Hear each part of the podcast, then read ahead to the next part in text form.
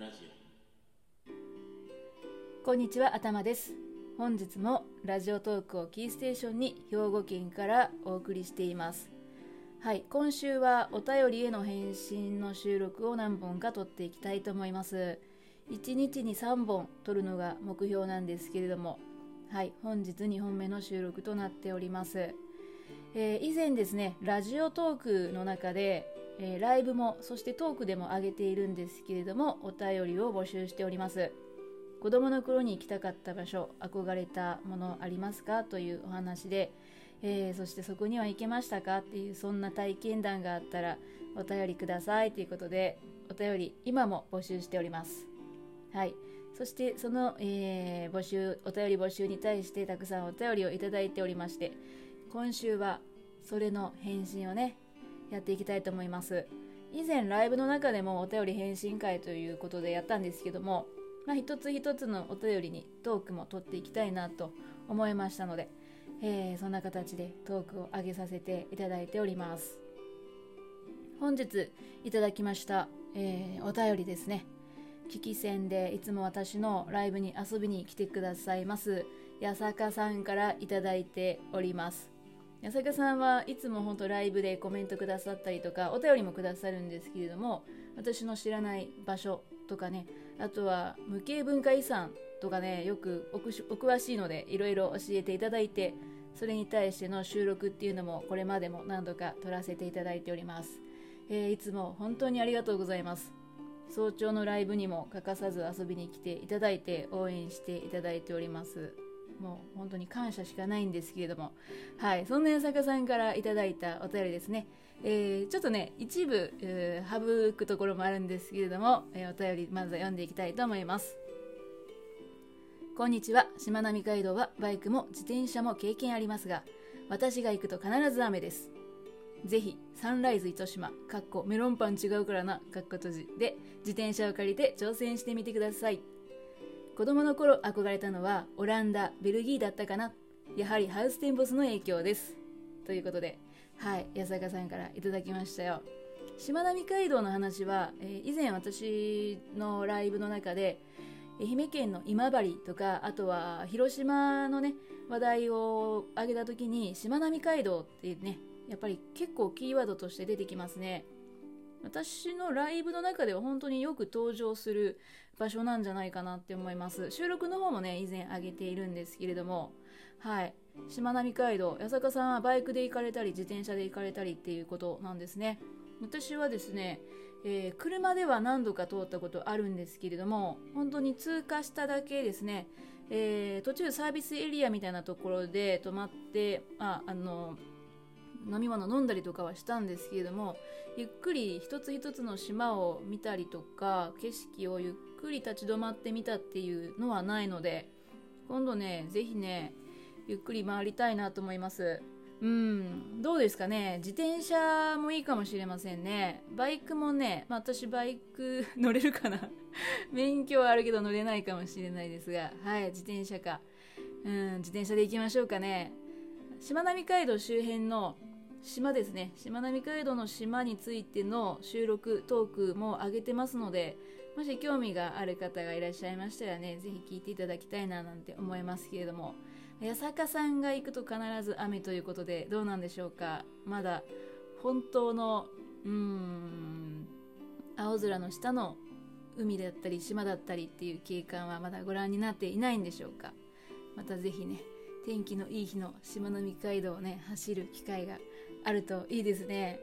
私はね割とねお天気にはね恵まれる方かなと思うんですけどね。ぜひ、えー雨の少ない春かな。春とかに行ってみたいかななんていうふうに思います、えーちなみにサンライズ糸島ですね。今治の方に確かあったと思うんですけども自転車とかレンタルできる場所だったと思います、えーメロンパンの下りは神戸で、えーメロンパンといえばサンライズということでね、まあ、分かる人にしか分からないかもしれませんけれども。ということでサンライズというとねメロンパンじゃないよっていうねツッコミが、えー注意書きが必ず入っております。八坂さんありがとうございます。はいそしてそんな八坂さんが子供の頃に憧れたのがオランダベルギーということでここはね私も行ったことがなくてやっぱり行ってみたい国の一つというか二つですね。お隣り合ってますからね合わせて観光できるんじゃないかなと。いついつか一度にねあの2つの国を回りたいななんていうふうに思います。昔ハウステンボスに行かれたんでしょうかね八坂さんは。私も大人になってからですかね割と近いかな。最近ってことじゃないですけども、え、ハウステンボス行きましたね、えー、やっぱりハウステンボスというと私のイメージは冬のイルミネーションなんですけれどもオランダの街並みがね再現されてたりとかテーマとしてはやっぱりヨーロッパヨーロッパ全体みたいなんですけどね。敷地面積はもう東京ディズニーリゾートよりもねもう随分広いっていうことで単独テーマパークとしては日本最大というふうに言われておりますけれども、まあ、見どころもたくさんありますがやっぱ1日だとねちょっと回りきれないかなっていう風な印象があります、えー、日本ではなかなか見ることができないヨーロッパのね景色が再現されていますので私も大好きな場所なんですけれどもなかなか行く機会に恵まれておりませんので行ってみたいなまた行ってみたいななんて思います。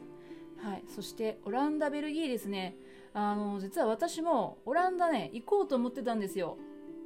オランダのアムステルダム行きたかったんですけどちょうどコロナがやってきてちょっとその計画をね立てきれないまま、まあ、ずるずると来ておりましてその間にちょっとね熱は冷めてしまったんですけれどもアムステルダムも、えー、見どころが多いですね、えー、私普段世界遺産についてもねあの他の番組などでもお話ししているのでちょっと今日もねオランダとベルギーの世界遺産などのお話もね最後にさせていただこうかなと思います。でオランダはあの運河の町なんですよね。でその運河が世界遺産に登録されておりましてアムステルダム中心部ジンフェルグラハト内部の17世紀の環状運河地区というねそんな名前の世界遺産になってます。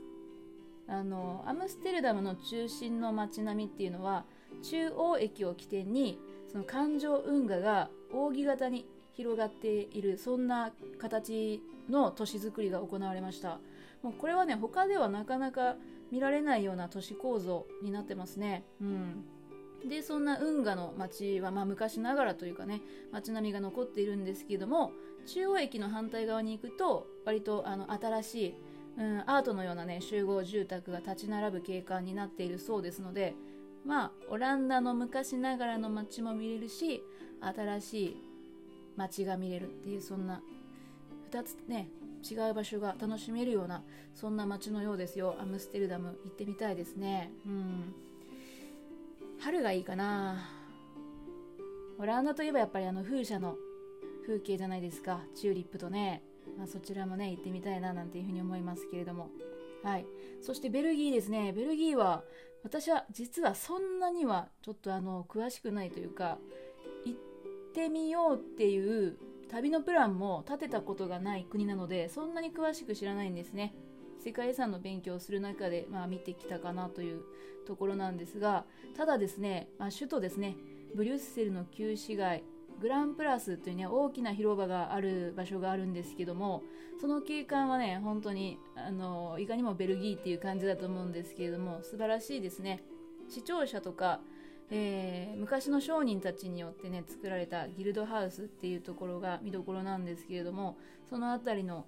景観はぜひ見に行ってみたいなと思います。そこの旧市街の広場周辺も世界遺産の街並みとなっております。で最近ですね、まあ、私もいろいろベルギーの世界遺産こんなとこあるんだなっていうのを知ったんですけども歴史地区以外にも近代建築の世界遺産っていうのね結構たくさんあるんですね。うん。まあ、オランダにもあるんでしょうし、まあ、ベルギーにもあるとは思うんですけれどもえー、シュレッダー邸とかビクトール・オルタが建設した邸宅とかねもう本当に最近ね勉強して知ったような場所がありますので、えー、旧市街のね街並みこちらもやっぱりこう新しいね近代建築っていうのも一緒に楽しめるそんな国みたいですね。私もぜひ行ってみたいです。八坂さんも機会があったらぜひぜひ訪れることができるといいですね。お互い。はい。ということで安坂さんいつもありがとうございます。本当に。そしてお便りもありがとうございました。旅先を探すラジオでは皆様からのお便りをお待ちしております。よかったらお気軽にね、えー、特になんだろうトークで読まなくていいよとかそんなんでもいいので是非ね皆さんの思い出とかも合わせて教えていただいたら嬉しいなって思いますでは旅先を探すラジオ頭がお送りしました。